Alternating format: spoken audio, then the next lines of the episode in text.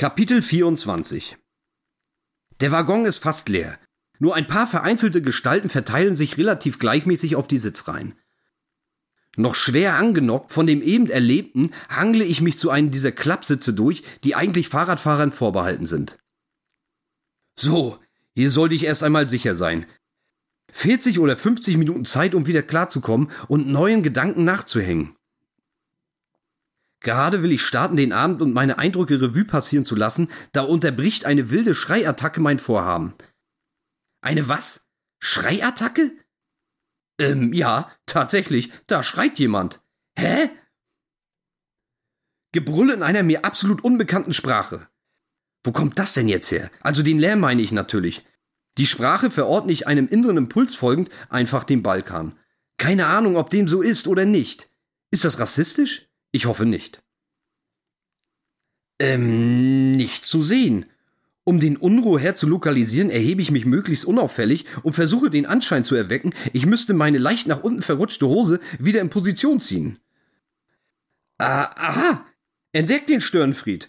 Schnell wieder hinsetzen, bloß nicht auffallen!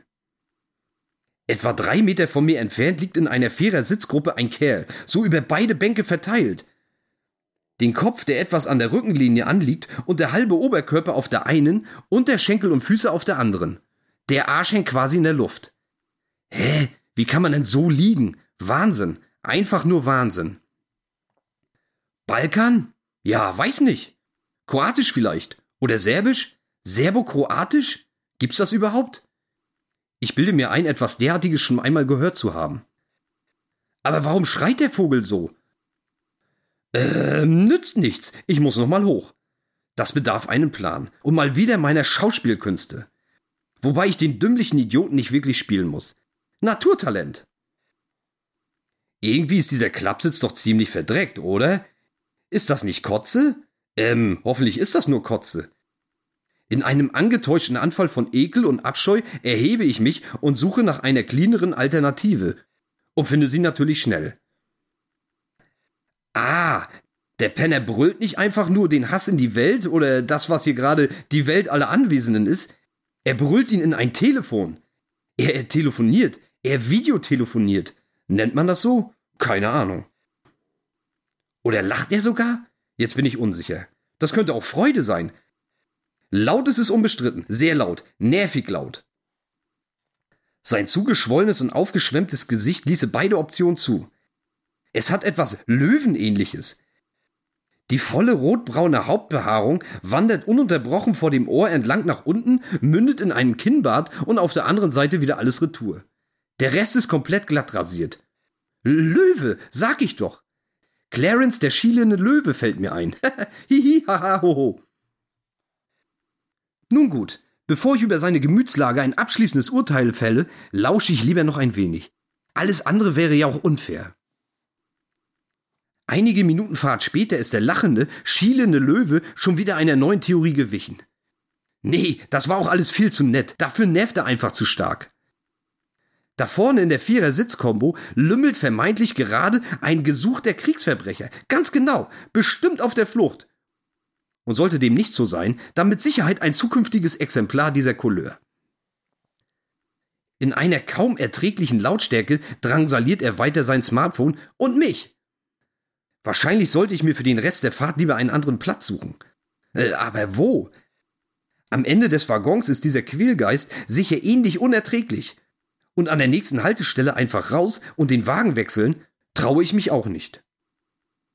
Mal ganz davon abgesehen, dass ich nicht flink genug sein könnte und die Bahn letztendlich ohne mich weiterfährt, ist ja auch ungewiss, was mich dort erwartet. Statt des krakelenden Kriegsverbrechers in seiner Liegeposition plötzlich eine Horde Naziskins in Springerstiefeln und Bomberjacke. Ähm, nee, lieber nicht. Eigentlich ist mein neuer serbokroatischer Freund doch auch ganz friedlich, oder? Okay, die Lautstärke, aber jeder hat doch mal einen schlechten Tag. Wer will das schon urteilen? Also ich nicht. Bevor ich mich von einem Haufen besoffener Glatzköpfe vermöbeln lasse, ertrage ich besser die aktuelle Situation und male mir neue Fantasien aus. Dieser Arsch könnte ja irgendwann einmal zu Ende telefoniert oder geschrien haben und in seiner Wut oder Geilheit anfangen, eine unschuldige Frau im Abteil zu belästigen. Das wäre doch möglich. Ähm, ja, der Frauenanteil scheint hier eher begrenzt zu sein. Kein Role Model für meine neuesten Visionen zu finden. Nee, nicht zu machen. Da muss ich wohl auf die Festplatte zurückgreifen. Clara? Nee, Quatsch, das passt doch gar nicht. Sie schreibt sich ja noch fröhlich und freundlich Widmungen und Autogramme in Bücher oder tanzt bereits ausgelassen auf der Aftershow-Party. Das, das, das wäre echt zu unrealistisch. Ähm, ja, klar, ich hab's. Die 17-jährige Tochter der Nachbarn. Das geht auf jeden Fall. Von zu Hause getürmt und auf der Suche nach der großen Freiheit in Berlin gelandet. In dieser S-Bahn gelandet. Hält die auch am Bahnhof Zoo? Ach Gott, ach Gott. Und dann auch noch von diesem Wichser belästigt. Das werde ich dem schon austreiben. Die Trachtprügel seines Lebens ist nur noch wenige Augenblicke entfernt. Kriegsverbrecher hin oder her. Bei 17-Jährigen, bei Minderjährigen hört der Spaß echt auf. Ganz ehrlich. Naja, auch für mich? Ja, du Trottel, besonders für dich. Äh, also für mich. Ein entgegenkommender Zug unterbricht die wirre Gedankenaneinanderreihung. Hoffnungslos überfüllt mit den rot-weißen eisernen Unionern. Leicht schadenfroh schaue ich zu ihm herüber. Hihi. Grimassen und provozierende Gesten kann ich mir zum Glück verkneifen. Macht aber auch keinen Sinn, da wir einfach zu schnell unterwegs sind. Das hätten die gar nicht mitbekommen, glaube ich. An der Station Heerstraße reißt plötzlich ein Sicherheitsbeamter mich und meinen in unzähligen Schlachten gestählten Widersacher aus unseren verschiedensten und Lichtjahre entfernten Universen. Aha, dem Marshall gefällt offensichtlich die Liegeposition nicht, beziehungsweise die Schuhe auf dem Polster. Er schaut streng und durchdringend. Ein bisschen wie John Wayne, der gerade einem kleinen Mädchen erklärt, dass es den Weihnachtsmann gar nicht gibt. A man's gotta do what a man's gotta do. Richtig so. Endlich sag's mal einer. Wollte selbst gerade aufstehen und für Ordnung sorgen.